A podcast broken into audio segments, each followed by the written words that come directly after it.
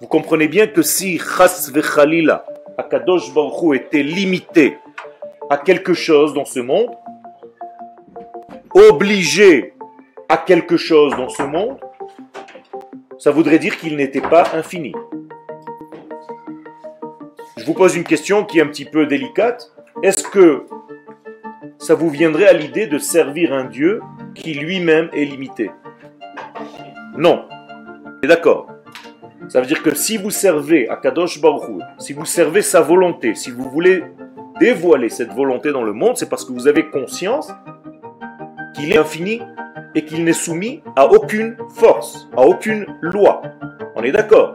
Si quelconque loi influence sa volonté, qu'il est limité par cette loi. Ça veut dire qu'il y a un autre Dieu que lui, Donc ceci nous fait tomber complètement le divin.